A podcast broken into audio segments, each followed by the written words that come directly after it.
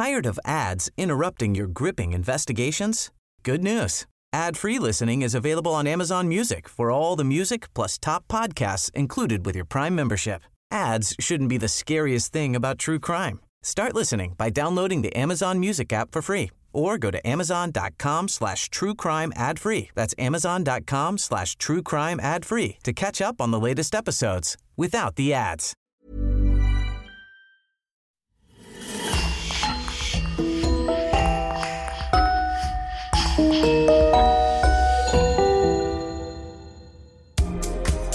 Bonjour et bienvenue à tous pour une nouvelle affaire criminelle.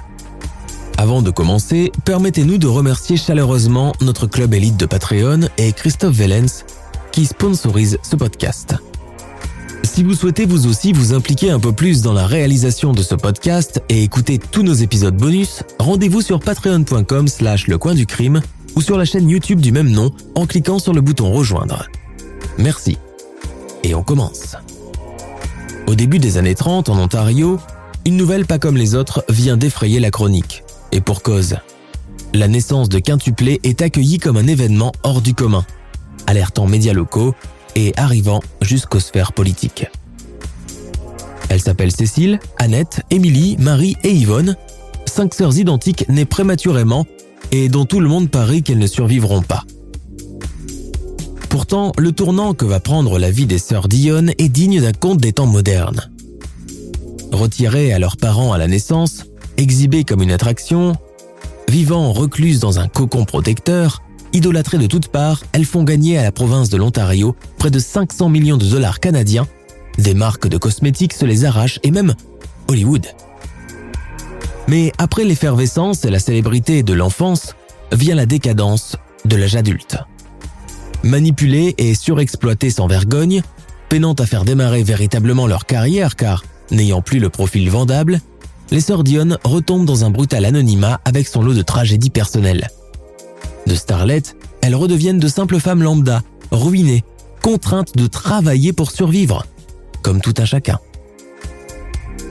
Je vous propose d'en savoir un peu plus sur l'histoire singulière de ces sœurs depuis leur début modeste, en passant par le glamour de Hollywood jusqu'à l'anonymat de vie redevenu bien trop ordinaire.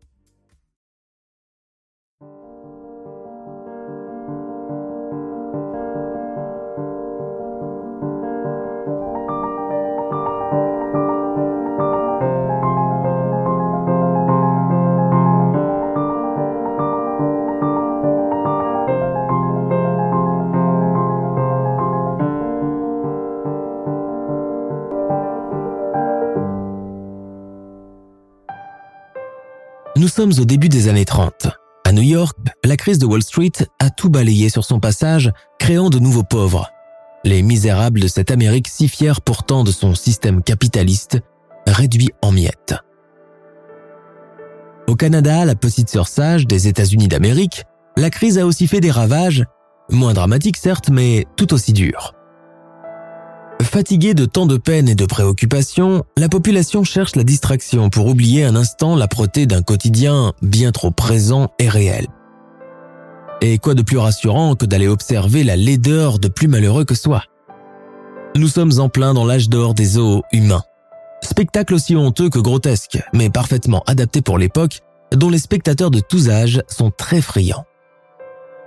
Dans ces zoos d'un genre particulier, à coups de décors de fond et de musique jazz, défilent des malheureux atteints de différentes pathologies encore inconnues de la médecine, rendant leur physique bien atypique. Ils jouent des numéros thématiques, certains parlent un langage inconnu et disent venir d'une grotte en Himalaya, d'autres du fond des océans ou de la jungle tropicale alors qu'ils sont véritablement nés dans les quartiers défavorisés de New York, Paris ou Londres. On les appelle femmes à barbe, monsieur muscle, elephant man, femme tatouée, femme couleuvre, lilliputien, nains et naines adultes généralement déguisés en bébés. Mais aussi et surtout les jumeaux et les jumelles siamois, collés par un membre commun que les scrupuleux directeurs de ces cirques s'arrachent à prix d'or. Pourquoi? Pour la simple et bonne raison que la gémellité avec tout ce qu'elle comporte de mystérieux et de mystique constitue à elle seule un spectacle très rentable. Leur vie dans les coulisses était souvent très misérable et beaucoup sombraient dans l'alcool, la drogue et autres addictions pour pallier la frustration générés par leur apparence et la surexploitation dont ils faisaient l'objet. D'autres, au contraire, ont tourné ce handicap en atout, se sont affranchis de leurs propriétaires pour mener des carrières en solo. Les plus chanceux ont même réussi à faire fortune, se sont mariés et ont fondé leur famille. C'est à cette époque de gel économique qu'un événement hors du commun se produit en Ontario, plus précisément dans le village de Corbeil, zone rurale où vivent quelques familles de fermiers venus du Québec et de Gaspésie. Nous sommes le 28 mai 1934 dans la petite exploitation agricole de la famille Dionne. L'endroit n'a rien de vraiment florissant. La maison construite entièrement en bois est plantée sur pilotis et d'allure modeste. L'intérieur est tout aussi rudimentaire. Une pièce à vivre et des lits sont placés autour du foyer de la cheminée.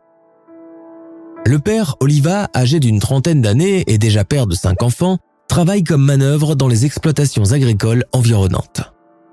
Malgré la crise économique qui oblige beaucoup de gens à quitter leur foyer pour aller tenter leur chance ailleurs, la famille Dion mange toujours à sa faim. Malgré le fait qu'ils soient installés depuis dix ans dans cette contrée fortement anglophone, le couple Dion et leurs enfants ont encore du mal à maîtriser l'anglais tout à fait. D'ailleurs, leurs voisins les appellent les Frenchies, surnom donné généralement aux Canadiens francophones. Les cinq enfants du couple sont d'âge rapproché. Il y a deux ans de cela, Oliva et sa femme ont perdu un sixième enfant emporté par une variole foudroyante. Elzire, la maman, est à présent enceinte pour la septième fois, et elle est bientôt à terme. Les tâches ménagères qu'elle a pour habitude d'abattre avec facilité sont devenues une corvée insurmontable. Elle sent que cette naissance ne sera pas pareille que les autres. Déjà, elle a passé ses trois premiers mois de grossesse carrément alitée, chose qu'il ne lui est jamais arrivée par le passé. Durant cette période, ses enfants ont été livrés à eux-mêmes, pataugeant dans la boue toute la journée et mangeant des haricots en conserve. Mais elle s'estime heureuse d'avoir un mari compréhensif, qui ne boit pas, ne joue pas et ne grogne pas si le ménage n'est pas fait correctement. Parfois, sa voisine, la voyant ainsi débordée, vient lui prêter main forte et prend la relève en tant que maîtresse de maison. Elle lui prépare des repas pour deux jours, fait sa lessive et leur toilette aux enfants. Elzire Legros et Oliva Dion se sont rencontrés à Corbeil, elle avait à peine 16 ans quand ils se sont mariés. Depuis, les naissances se sont succédées les unes après les autres. Originaires de Gaspésie et catholiques, mari et femme sont parvenus à s'intégrer parfaitement dans leur communauté où ils sont par ailleurs très appréciés. Oliva a la réputation d'être un homme sage, travailleur et avec la tête sur les épaules. Les premières contractions d'Elzire se produisent alors qu'elle est en train d'étendre du linge dehors. Elle panique, elle n'est pas encore à terme. Vite, vite, il faut alerter son mari, le bébé ne va pas tarder à arriver. Oliva prend sa camionnette et fonce au village où il embarque deux sages-femmes. Madame Legros et Madame Lebel. Le docteur les rejoindra plus tard si son intervention s'avère nécessaire. La naissance s'annonce difficile, longue et éprouvante. La présence du docteur Alan Dafoe se révèle à présent plus que nécessaire et Oliva remonte dans sa camionnette pour aller le chercher. Pour ne pas voir leur maman en train d'accoucher, les enfants sont envoyés chez les voisins. Les deux sages-femmes retirent d'abord un premier bébé, mais ce n'est pas fini. En voilà un autre, puis un autre encore. Madame Legros et Madame Lebel se passent les bébés dans les bras en faisant très attention. Ils sont extrêmement fragiles. Le docteur Dafoe pense d'abord à des triplés, mais l'une des accoucheuses s'exclame déjà. Docteur, docteur, en voilà un autre qui pointe sa tête. Effectivement, un quatrième bébé arrive, suivi bientôt par un cinquième. Le médecin et les deux sages-femmes sont stupéfaits. Maintenant c'est fini, ils sont cinq bébés prématurés, cinq petites filles pesant à peine 500 grammes chacune. Cela relève du miracle qu'elles soient toujours vivantes. Madame Legros et Madame Lebel les disposent avec soin dans un petit couffin et les placent à côté de leur maman. Le docteur Dafoe, tout en se lavant les mains, annonce la nouvelle au papa. Félicitations Oliva, c'est une belle pouponnière que vous avez là. La stupéfaction gagne le reste de la maisonnée. Oliva Dion court annoncer la nouvelle à ses autres enfants qui, impatients, arrivent en courant pour s'attrouper autour de leur petite sœur. Impossible de les quitter du regard. C'est un spectacle vivant comme ils n'en ont jamais vu. D'habitude, aussi loin que remontent leurs souvenirs, maman crie toujours pendant la nuit et une gentille cigogne lui apporte un petit bébé enveloppé dans un drap tout blanc. comment a-t-elle fait pour les transporter toutes les cinq jusqu'à Corbeil cette fois-ci? Ça devait être bien lourd à porter. Émerveillés, ils commencent à parier qu'elles tiendraient toutes ensemble dans la paume de la main. Avant de partir, le docteur prend le papa à part. Ce sont des bébés prématurés, il va falloir les acheminer en voiture jusqu'à l'hôpital de Montréal, mais un long voyage risque de leur être fatal. Vous pouvez vous estimer chanceux si elles arrivent à dépasser le cap d'une semaine. Vous voulez dire qu'elles ne pourront pas survivre? À condition qu'elles soient mises le plus vite possible en couveuse. Je ne veux pas vous donner de faux espoirs, il faut préparer leur maman à cela. Oh ben, alors je fais quoi? J'appelle le prêtre. Je pense que votre épouse serait du même avis. Les bébés sont bénis la nuit même par le père Alphonse Mortier au cas où elle devrait mourir les prochaines heures. Puis Madame Legros, la sage-femme, se charge de les nourrir à l'aide d'une pipette. Alors que leur pronostic vital est mis en jeu, le lendemain matin au réveil, on constate que les bébés sont toujours bien vivants. Ravi, Oliva Dion va annoncer la nouvelle à tout le village de Corbeil. Cinq bébés C'est ça. Tu te moques de nous. Je vous jure qu'elles sont cinq. Encore plus petites que ma main. Si vous ne me croyez pas, venez les voir de vos propres yeux. Oliva est tellement surexcité qu'il serait capable de monter sur le toit de l'église pour annoncer la nouvelle. La chronique de la paroisse est d'ailleurs la première à relayer l'heureux événement dans sa dépêche. À Corbeil, nous souhaitons la bienvenue à nos cinq nouvelles arrivantes. Au rythme où va l'information, même les habitants des fermes éloignées sont mis au courant. Partout, ce n'est que stupéfaction, étonnement, interrogation. Comment se peut-il qu'une femme puisse donner naissance à cinq enfants en même temps? Cela sort de l'ordinaire. Dans la petite ferme des Dionnes, les cinq bébés sont entourés de soins rudimentaires mais néanmoins suffisants pour les garder en vie. Faute de ne pas pouvoir les envoyer en couveuse, leur couffin est constamment posé à côté de la cheminée pour les garder au chaud et elles sont nourries à grand renfort de lait de chèvre. Quelques jours plus tard, leur père les déclare à la mairie et leur donne leur prénom. Annette Liliane Marie, Cécile Marie Imelda, Émilie Marie-Jeanne, Marie-Reima Alma et Yvonne Edwilda Marie. La famille se retrouve ainsi brusquement agrandie et Oliva projette de construire une pièce supplémentaire pour y loger les fillettes à l'avenir. Mais deux jours plus tard, trois journalistes d'Ottawa arrivent aux portes de la ferme des Dionnes. Ils veulent voir les bébés et souhaitent les prendre en photo. Oliva se fâche et les chasse sans ménagement. Ces enfants ne sont pas des bêtes de foire ni des créatures d'un autre monde. Mais ce n'est encore que le début, car après les journalistes vient le tour des forains. Et pas n'importe lesquels. Ils arrivent de Chicago et souhaitent emmener les bébés pour les exposer dans une foire.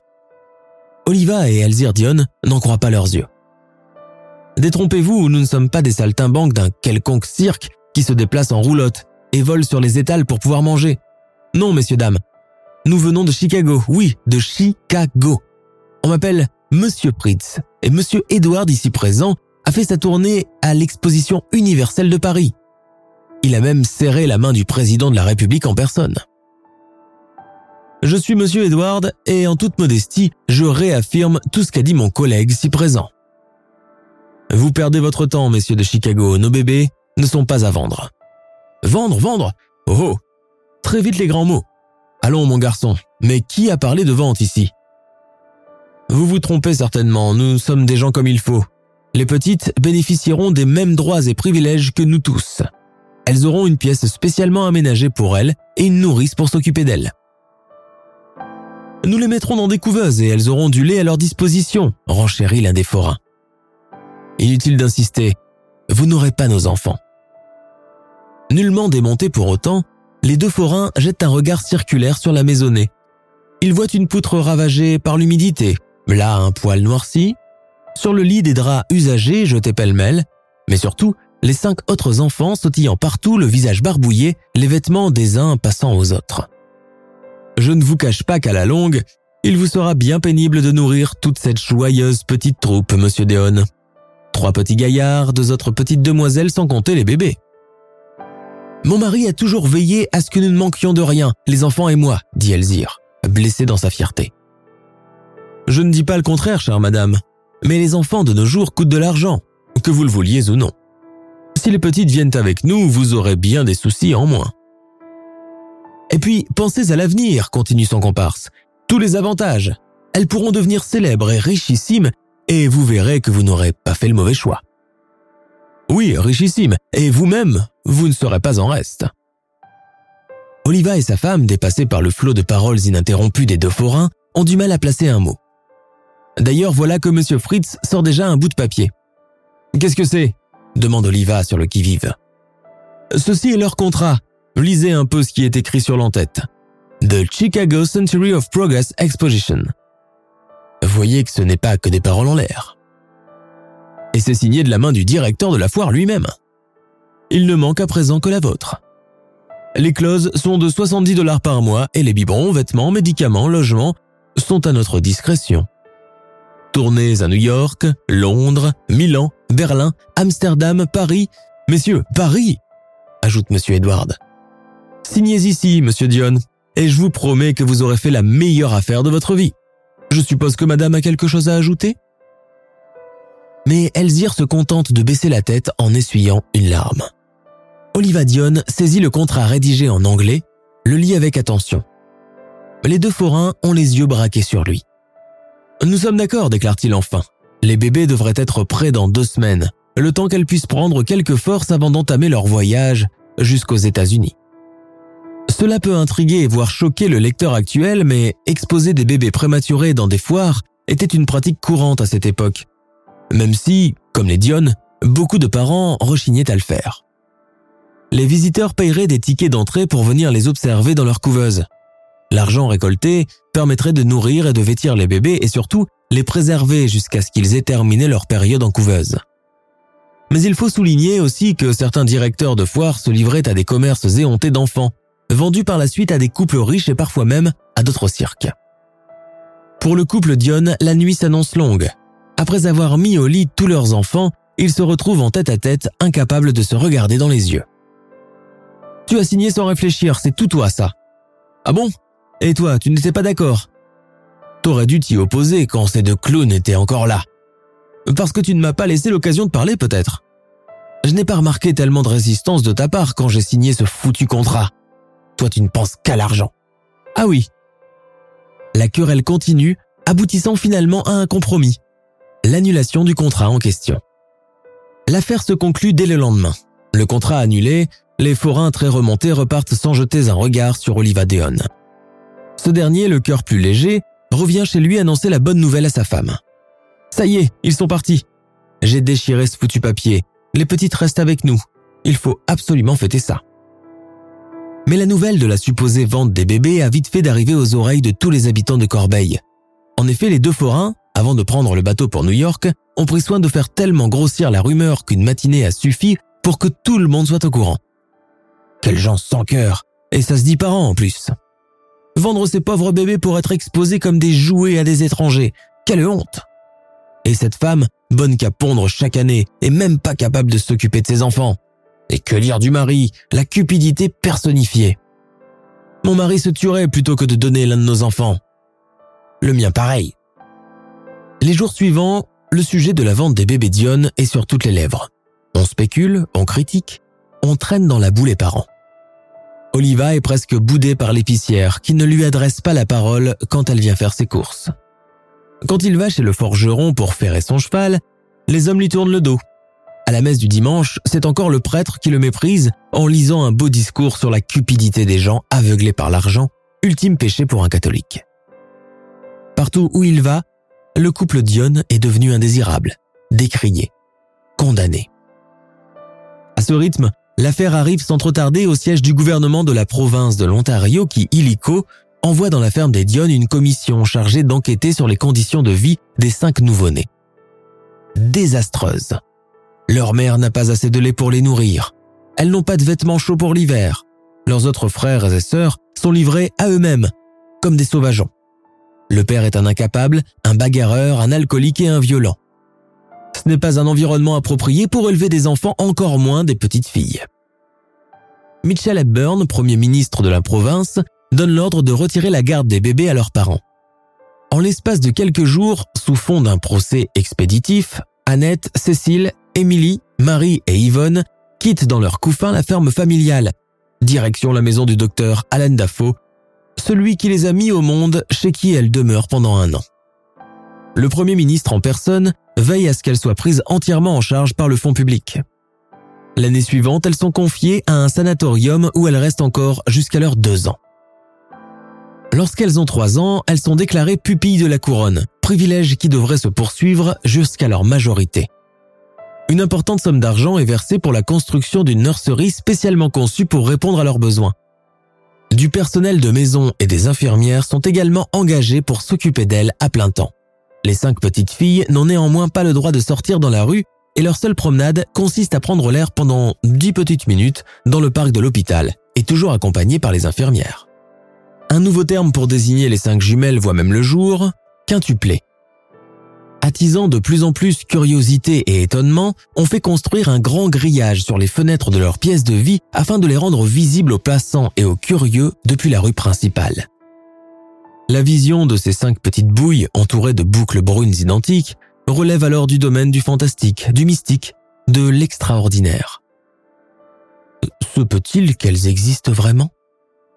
À mesure qu'elles grandissent, la curiosité grandit à leur égard. À présent, il n'est pas rare de voir des attroupements devant le grillage de l'hôpital d'Afo à l'heure où elles sortent faire leur petite promenade intramuros. La province de l'Ontario commence alors à flairer la bonne affaire. Depuis qu'elles ont soufflé leur quatrième bougie, la popularité des quintuplés ne fait que s'accroître. Dans la rue, les femmes s'exclament de joie de les voir si grandes, en si bonne santé, tellement jolies et si bien entretenues. Beaucoup se mettent même à rêver d'en avoir aussi et se demandent s'il n'existe pas de remède miracle pour parvenir à avoir une grossesse multiple. En parfait homme d'affaires, le Premier ministre Mitchell Hepburn décide de faire les choses en grand. Désormais, pour pouvoir voir les jumelles, il va falloir payer. Étonnamment et contre toute attente, des tickets sont écoulés le jour même du début de la mise en œuvre de cette nouvelle règle. Bientôt, des guichets sont même mis en place pour pouvoir acheter son ticket payer sa boisson et sa glace. Les quintuplés sont montrés deux fois par jour depuis la fenêtre grillagée de leur chambre, une sortie le matin vers 11h et une autre l'après-midi à 16h. Le reste du temps, elles le consacrent à jouer, apprendre à lire et à écrire, et faire des siestes. Elles n'ont aucun contact avec leurs parents biologiques qui, de leur côté, ignorent où elles sont et ce qu'elles deviennent. Les seuls et uniques symboles maternels qu'elles connaissent sont leurs nourrices et les infirmières de l'hôpital. Du reste, les cinq petites filles sont traitées comme une seule et même entité, un petit lot qui fait tout collectivement, qui mange la même chose, porte la même chose, voit la même chose, joue avec les mêmes poupées, une technique visant à gommer leurs personnalités certainement différentes et qui ne peuvent que porter préjudice à l'image préfabriquée et édulcorée que l'on veut renvoyer d'elles. Annette Dion racontera plus tard dans leur autobiographie Bien sûr, elles ont le même visage rond. Les mêmes petites fossettes creusent leurs joues quand elles sourient, et elles possèdent les mêmes cheveux bruns épais. Pourtant, mille petits détails les différencient les unes des autres. Il suffisait d'y faire attention, de s'y attarder plutôt que de les embrasser d'un seul regard. Ce que personne ne fait. Avant d'être Yvonne, Marie, Annette, Émilie ou Cécile, elles sont d'abord les petites, les jumelles ou The Quint. La popularité des quintuplés gagne le reste du territoire canadien. Et bientôt, des cars de touristes commencent à arriver en masse pour stationner devant l'hôpital d'Afo. Il est même permis de les prendre en photo de loin. C'est le début de ce que sera dans quelques mois le parc d'attractions Quintland. Pas moins de 6000 personnes défilent chaque jour, juste pour pouvoir observer quelques minutes Annette, Cécile, Marie, Émilie et Yvonne jouer avec leurs poupées sous l'œil aguerri de leur nourrice. Bientôt, des produits dérivés et autres merch voient le jour, notamment des mouchoirs, des calendriers, des poupées, des savonnettes, des petits flacons d'eau de Cologne avec l'image des cinq sœurs collées dessus. Les affaires marchent tellement bien que la demande surpasse souvent l'offre. Au début des années 40, le parc de Quintland devient tellement populaire qu'il commence à faire de l'ombre aux autres attractions touristiques canadiennes, notamment les chutes du Niagara, et sa popularité dépasse de loin la célèbre foire américaine, The Chicago's Fair. À présent, ce ne sont plus 6 000 mais bien 3 millions de personnes qui viennent chaque jour des quatre coins du pays et même de l'Angleterre et des États-Unis pour visiter l'endroit et avoir la chance d'apercevoir de loin les sœurs Dionne, si mignonnes dans leur petite toilette miniature à la Scarlett O'Hara. À Queensland, la folie n'a plus de limite. À l'entrée du parc, des stands de Fertility Stones, littéralement des pierres de fertilité, sont vendus à 25 cents aux visiteuses. Un système de sécurité digne de celui déployé pour les stars de rock actuelles est mis en place. Chaque jour, à peine le portail de Queensland ouvert, les visiteurs arrivent en courant, puis sont guidés par des agents de l'ordre qui les acheminent comme des troupeaux aux différents points de visionnage derrière des baies vitrées. Là, ils retiennent leur souffle, attendant qu'Annette, Cécile, Marie, Émilie et Yvonne daignent bien se montrer accompagnés de leur nounou. À la demande du directeur du parc, on commence même à faire des sorties thématiques, où ordre est donné aux fillettes d'apprendre par cœur une petite chorégraphie pour l'exécuter devant les touristes, complètement tétanisés et bouche bée derrière leur baie vitrée. Telles de petites marionnettes, les quintuplés lèvent les bras, font des pirouettes, se tiennent par la main et exécutent une petite danse, avant de finalement saluer leurs admirateurs par une révérence. Souvent, pour ne pas les intimider, on a recours à un système qui fait qu'elles ne peuvent ni apercevoir ni entendre les gens pendant qu'elles sont en train de danser et de jouer. Avec la demande qui s'accroît, une infrastructure gigantesque est déployée pour pouvoir accueillir tous les visiteurs. Une vraie logistique est mise en œuvre afin de conduire les personnes depuis les ports et les gares ferroviaires jusqu'au parc. Des hôtels et des restaurants voient le jour et partout l'image des quintuplés vêtus de leurs petites robes bleues attendries et fait pousser des cris de stupéfaction. Ironie du sort, ces mêmes personnes qui décriaient encore il y a quelques années le comportement d'Oliva Dion et sa femme, parce qu'ils voulaient vendre leur fille à un cirque, sont les mêmes venus à présent les admirer et les photographier derrière les grilles de leur prison dorée. Grâce à l'énorme succès de Queensland, la province de l'Ontario empoche chaque année près de 50 millions de dollars canadiens. Une somme gigantesque. Mais loin de l'effervescence et de la célébrité, qu'en est-il de l'enfance des sœurs Dion Considérées un peu comme des miraculées, car nées nombreuses et avant terme, la santé des petites filles devient le sujet de préoccupation de leur nourrice et de Mitchell Hepburn, qui veille personnellement à ce qu'elles aient toujours tout ce qu'il leur faut à disposition. Il faut dire qu'elles sont devenues une marque labellisée extrêmement rentable qu'il faut ménager. De tous les revenus engendrés par Quintland, les jumelles ne perçoivent rien. Par ailleurs, leur image est vendue encore et toujours à des marques alimentaires comme les célèbres porridge Quaker Oats, les céréales Kellogg's, les bouteilles de bain moussant Avon, le fromage fondu Velvita ou encore la mayonnaise Kraft. Toutes se les arrachent, toutes veulent en faire leur emblème, conscientes de l'immense atout marketing que cela représente.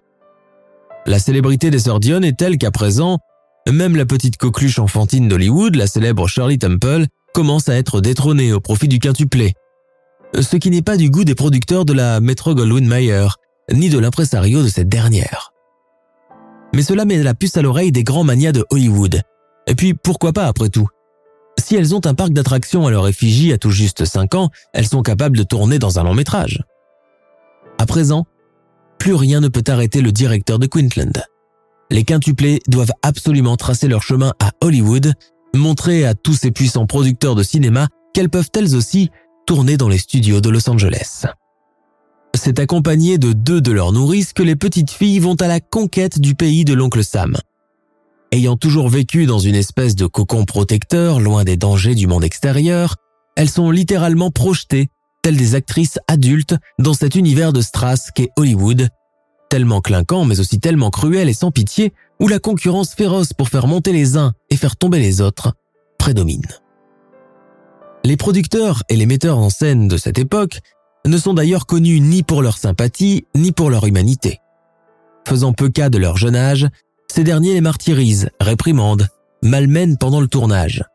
Désorientées, elles pleurent souvent sur les plateaux et expriment leur volonté de rentrer à la maison, en Ontario.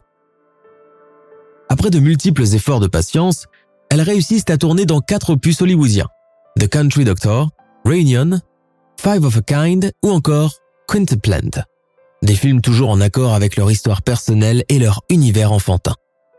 C'est le début de l'ère du cinéma parlant et du technicolor. Leurs expériences cinématographiques connaissent un franc succès et les fillettes gagnent le cœur des Américains, éclipsant au passage tous les autres enfants acteurs de cette période.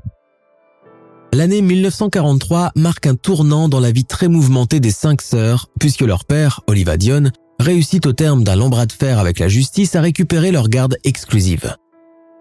Le gouvernement de l'Ontario consent à lui accorder cette faveur, jugeant la chose bénéfique aussi bien pour les filles que pour les autres membres de leur vraie famille. les quintuplés, tout juste âgés de 9 ans, sont alors contraintes de dire adieu aux seules mamans qu'elles ont toujours connues, leur nounou. Elles redoutent de rencontrer leurs vrais parents qu'elles considèrent comme un simple couple d'étrangers. C'est la première fois que les fillettes vont devoir faire connaissance avec les autres membres de leur famille qu'elles ne connaissent pas encore. Elles quittent leur nurserie, direction un grand manoir de 20 pièces où elles s'installent avec leurs parents et leurs cinq autres frères et sœurs. Le manoir en question a été acheté avec leur cachet, mais trop jeune encore pour connaître la valeur de l'argent, on leur fait croire que c'est un cadeau que leur père leur a fait. Le premier contact entre les quintuplés et leurs parents est loin d'être très chaleureux, et le mur de glace ne sera pas rompu. Annette, Cécile, Émilie, Marie et Yvonne continuent à vivre comme elles le faisaient dans la nursery de l'hôpital où elles ont grandi, c'est-à-dire comme une entité à part. Avec leurs frères et sœurs, l'entente n'est pas au beau fixe et les disputes ne tardent pas à avoir lieu. C'est avec leur mère, surtout, que le courant ne passe pas. Elzir Dion, probablement sujette au baby blues à leur naissance, et n'ayant certainement pas eu le temps nécessaire de nouer un lien avec elle, ne leur montre pas d'affection ou un amour éternel. Au contraire, elle passe son temps à les punir, à les critiquer, à les rudoyer sans pitié et à leur confier des tâches ménagères qu'elles sont incapables d'entreprendre. Voyez-vous ces petites princesses? À votre âge, j'aidais déjà ma mère dans la cuisine, je faisais tout dans la maison. Avec Oliva Dion, les choses sont encore pires. Plus tard, elles avoueront même qu'il leur a fait subir des attouchements sexuels pendant toute leur adolescence. Un traumatisme qu'elles vivent en secret et dont elles ne peuvent parler à personne par peur de représailles. Yvonne dit à ce propos Dès qu'on entendait son pas dans le couloir, chacune de nous courait chercher sa poupée qu'elle serrait dans ses bras, comme pour se protéger. Les parents les accusent d'ailleurs d'avoir gâché leur vie, de leur avoir créé des problèmes avec la justice et la communauté, qu'à cause d'elle, plus personne ne voulait leur adresser la parole au village de Corbeil. Leur mère ira jusqu'à dire qu'elle aurait préféré qu'elle soit morte. Pourtant, le couple Dion et leurs autres enfants ne refusent ni le confort du manoir, ni la voiture, ni les vêtements et la nourriture acquis grâce à l'argent de leur fille. Au contraire, ils en profitent même avec un sentiment de parfaite légitimité. D'ailleurs, Oliva Dion est mandataire d'un compte en banque au nom des quintuplés contenant un million de dollars dont il use et abuse à sa guise. Cécile raconte d'ailleurs à ce propos, dans l'autobiographie écrite bien des années plus tard, Les secrets de famille des sœurs Dion, dans mon cœur et ma tête d'enfant de 8 ans qui se sent déjà plus âgé, je laisse inconsciemment s'accumuler une certaine culpabilité et un mal de vivre qui m'étreint tant au niveau des sentiments que physiquement. J'essaie de comprendre pourquoi ma famille est si peu heureuse.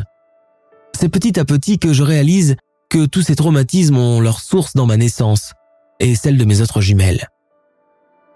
Pour échapper au climat familial anxiogène, les filles ont heureusement le privilège d'aller dans des tournées promotionnelles en rapport avec leurs films et leur parc d'attractions.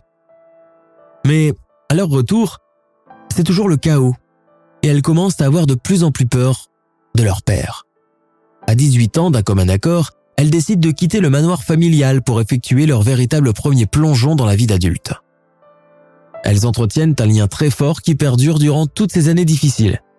De même, elles continuent à s'habiller et à se coiffer de la même manière et louent ensemble un appartement à Calendar. Elles tentent pendant un premier temps de faire redémarrer leur carrière au cinéma, mais désormais jugées trop vieilles, la magie de leurs premières années de Queensland ne tient plus. L'image idéale et édulcorée de petites filles modèles n'est plus d'actualité. La seule fois où elles réussissent à passer à la télé est durant un reportage de la télévision canadienne intitulé There'll Always Be an England. Mais leur passage est carrément coupé au montage. La sauce Queensland ne prend plus. Avec l'avènement des premiers téléviseurs et un changement drastique des habitudes et des divertissements, le souvenir des quintuplés tombe peu à peu dans les oubliettes, considéré désormais comme une image surannée d'un passé vintage et sirupeux qui n'intéresse plus vraiment personne. Privés de leur fortune et de leur célébrité, abandonnés de tous, les cinq sœurs sont contraintes de travailler pour vivre. Atteintes de plusieurs troubles psychiques et souffrant d'épilepsie, elles vivent d'autant plus difficilement cette époque de transition, passer subitement de la lumière à l'ombre la plus noire. À cause peut-être de leur manque d'expérience et de l'univers reclus dans lequel elles ont passé presque la moitié de leur vie, les jeunes femmes font preuve d'une grande immaturité avec les personnes qu'elles côtoient. Elles sont naïves, crédules et très peu expérimentées en matière de relations humaines. notamment avec l'autre sexe. Pour se protéger, elles se retranchent dans leur petite bulle et développent un comportement presque sociopathe. Elles subissent plusieurs thérapies pour pouvoir se soigner. Marie entame des études d'infirmière et épouse Florian Houle, un de ses collègues avec lequel elle a trois garçons. Le mariage s'avère chaotique et dysfonctionnel, ce qui la plonge dans de longues dépressions. Elle décède le 27 février 1970 à 36 ans à Montréal, vraisemblablement à cause d'une hémorragie interne dans le cerveau. Émilie, qui voulait à un moment devenir bonne sœur, entre au couvent de Sainte-Agathe-des-Monts où elle meurt en 1954, tout juste âgée de 20 ans suite à une crise d'épilepsie. Sa mort se déroule d'ailleurs de façon brutale. En pleine crise foudroyante, elle s'effondre par terre, le visage enfoui dans un oreiller. Incapable de se relever, elle meurt d'étouffement. Son cadavre est retrouvé le lendemain matin par les autres résidentes du couvent. Annette, qui s'est mariée avec Germain Allard en 1956, connaît elle aussi de longs épisodes dépressifs et diagnostiquée bipolaire. Elle sombre également dans l'alcoolisme pendant de longues années et subit plusieurs cures de désintoxication dans un centre spécialisé à Montréal. Cécile se marie avec Philippe Langlois, un professeur d'histoire, et donne naissance à cinq enfants, quatre garçons et une fille. Yvonne, traumatisée par le souvenir des abus sexuels de leur père, développe une peur des garçons et des hommes en général. Elle prend la décision de ne jamais se marier et part s'installer avec Cécile quand cette dernière se marie. Leurs parents ne chercheront jamais à avoir de leurs nouvelles, ni le reste de leur fratrie. Et ce reniement ajoutera davantage à leur mal-être. Pour rendre hommage à Émilie, leur jumelle décédée tragiquement, et lever le voile sur leur histoire, Cécile, Annette, Marie et Yvonne publient une autobiographie en 1965, intitulée Nous étions cinq. Un témoignage sans langue de bois, où elles dénoncent tout ce qu'elles ont vécu et la cupidité des gens qui les ont entourées, notamment le docteur Alan Dafoe, qu'elles accusent d'avoir fait fortune sur leur propre compte. Le livre connaît un franc succès dans la partie francophone du Canada. Un succès cependant au goût amer, car pour les nostalgiques des années Queensland, l'histoire qui constitue un peu l'envers du décor vient rompre le charme et l'innocence de l'image façonnée et projetée par les quintuplés à cette époque-là. Le père, Oliva Dion, décède à l'âge de 76 ans en 1979. Durant ses obsèques, elle voit leur mère et le reste de leur fratrie pour la dernière fois. Les liens sont désormais rompus à jamais, même si ces derniers continuent de vivre de l'argent issu des produits dérivés en rapport avec Queensland. En 1993, le producteur québécois Christian Duguay apprend leur histoire par le biais de vieilles coupures de journaux. Intrigué par leur vécu hors du commun, il veut se renseigner sur leur existence, savoir si elles sont encore en vie et ce qu'elles sont devenues depuis.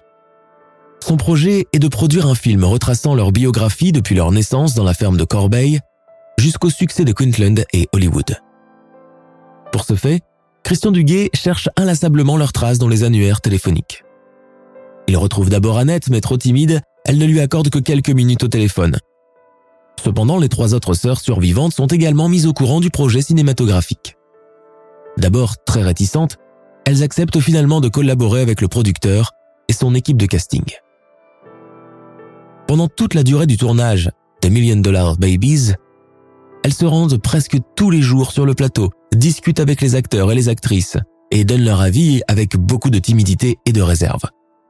Cela les replonge dans leurs vieux souvenirs dans les studios de Los Angeles où elles étaient encore des enfants stars. Contrairement à ce que pensaient les gens, elle détestait être sous les feux des projecteurs, mais elle n'avait pas d'autre choix que de faire comme disaient les adultes, raconte Christian Duguay à leur propos. Le film sort en 1994 et est diffusé en première partie de soirée sur la chaîne québécoise CBS et sur la chaîne française France 2. The Million Dollar Babies permet de donner un regain d'intérêt pour l'histoire oubliée des sœurs Dion et à la faire connaître à la nouvelle génération. Le film recueille au passage des critiques positives. Encouragés par l'éditeur Pierre Berton, les sœurs Dion décident de s'attaquer à l'écriture d'une deuxième autobiographie, intitulée Les secrets de famille des sœurs Dion, qui sort en 1995, un recueil qu'elles écrivent à plusieurs mains, puisant dans leurs souvenirs d'enfance et de jeunesse. Ce deuxième opus se concentre plus sur leur période post-Quintland, sur leur vie de femme adulte et sur les difficultés auxquelles elles ont dû faire face.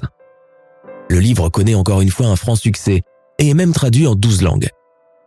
Six ans après la sortie du livre, le gouvernement de la province de l'Ontario consent enfin à verser 4 millions de dollars de dommages et intérêts aux quatre sœurs survivantes en qualité de compensation de plusieurs années d'exploitation du parc d'attractions Queensland.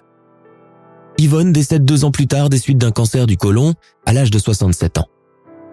Selon ses dernières volontés, son argent est versé au profit d'œuvres caritatives pour les enfants handicapés mentaux et la protection de l'enfance.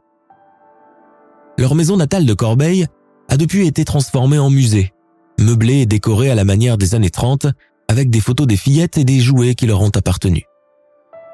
Une boutique de souvenirs vend également des objets à leur effigie, notamment des coques de téléphone, des porte-clés, des calendriers, des savonnettes vintage et des boîtes de biscuits. Longtemps privées d'amour, n'ayant jamais réussi à faire le deuil de leur enfance mouvementée, Annette et Cécile racontent l'impact que tous ces événements ont eu sur leur vie amoureuse, conjugale et familiale. Leur souhait est que les parents d'aujourd'hui prennent davantage conscience des dangers qui peuvent guetter leurs enfants, notamment les réseaux sociaux. Cécile dit à ce sujet Dès que j'entends qu'une femme a accouché de triplé ou de quadruplé, je prends peur. Je me dis que le gouvernement va encore la couvrir de cadeaux et l'obliger par la suite à faire des choses insensées. C'est sûr qu'aujourd'hui, les gens ont bien plus de moyens de se défendre et de revendiquer leurs droits. Ça n'a pas été le cas de nos parents qui étaient de simples fermiers. Ce dont a besoin un enfant, c'est d'amour, d'attention, bien plus que tous les jouets et l'argent de la terre. Désormais unique survivante de ce lourd passé, Annette et Cécile Dionne ne se quittent plus. Toutes deux veuves depuis quelques années, elles partagent ensemble un appartement à Montréal où elles coulent des jours au calme. Le 28 mai 2020, elles ont soufflé ensemble leurs 86 bougies. Et par la même occasion, celles de leurs trois autres sœurs décédées qu'elles disent encore vivantes autour d'elles. Nous étions cinq et le resterons toujours.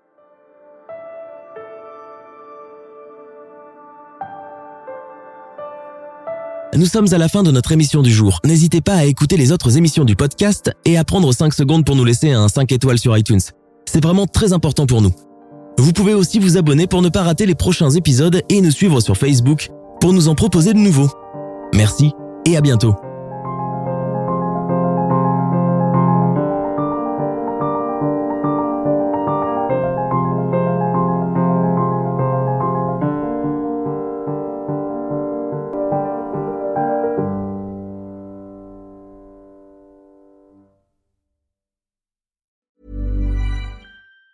Planning for your next trip? Elevate your travel style with Quince. Quince has all the jet setting essentials you'll want for your next getaway, like European linen, premium luggage options, buttery soft Italian leather bags, and so much more. And it's all priced at 50 to 80% less than similar brands. Plus, Quince only works with factories that use safe and ethical manufacturing practices. Pack your bags with high-quality essentials you'll be wearing for vacations to come with Quince. Go to quince.com/trip for free shipping and 365-day returns. Tired of ads interrupting your gripping investigations? Good news. Ad-free listening is available on Amazon Music for all the music plus top podcasts included with your Prime membership. Ads shouldn't be the scariest thing about true crime. Start listening by downloading the Amazon Music app for free or go to amazon.com slash true crime ad free. That's amazon.com slash true crime ad free to catch up on the latest episodes without the ads.